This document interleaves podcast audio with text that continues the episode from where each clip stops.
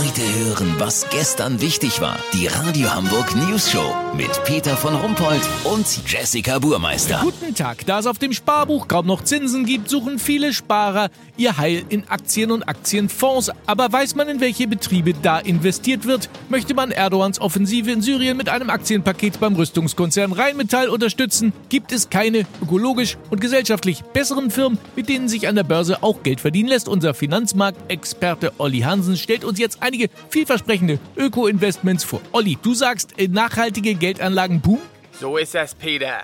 Die Summe nachhaltiger Geldeinlagen erreichte letztes Jahr in Deutschland mit insgesamt 219 Milliarden Euro einen neuen Höchststand. Ja, aber unsere Hörer wollen ja konkret wissen, in was sie jetzt investieren sollen. Welche Aktie oder welchen Ökofonds empfiehlst du? Also eine Garantie auf eine gute Rendite gibt's natürlich nie, das ist ja klar. Aber der Anneliese Strick Global Investment Fonds hat letztes Jahr gut performt. Der global-regionale Fonds investiert in selbst gehäkelte Socken und Biostrickwaren, die auf Wochenmärkten in Norddeutschland vertrieben werden. Das ist gerade jetzt vom Winter eine gute Investition. Aber man sollte ja immer mischen. In Sachen Mobilität kommen umweltbewusste Anleger an Schildi Premium Select kaum vorbei.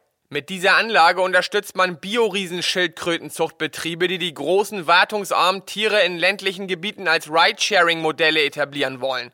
Das verspricht zwar langsames, aber stetiges Wachstum. Weißt, wie ich mein? Lass so machen, Peter. Ich guck mir gleich noch die Performance der Aktie Phantasialand BioSelect an. Die Firma verdient Geld, indem sie die jugendliche Hitze der Klimadebatte bei Fridays for Future direkt in Ökostrom umwandelt. Wenn man die in sein Portfolio noch mit aufnehmen muss, melde ich mich noch morgen. Habt ihr das exklusiv, okay? Ja, vielen Dank, Olli Hansen. Kurznachrichten mit Jessica Buchmeister. Maßnahme gegen rechten Terror. Verkehrsminister Scheuer erwägt, testweise Linksverkehr in Deutschland einzuführen.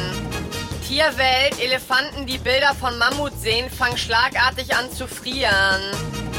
Brexit-Lösung in Sicht. EU will Boris Johnson zu illegalem Autorennen auf sehr baumreicher Strecke in Brandenburg überreden. Das Wetter. Das Wetter wurde Ihnen präsentiert von Trash Online. Drei Dinge, an denen du erkennst, dass dein Rosettenmeerschweinchen für den russischen Geheimdienst arbeitet. Das war's von uns. Wir hören uns morgen wieder. Bleiben Sie doof. Wir sind's schon.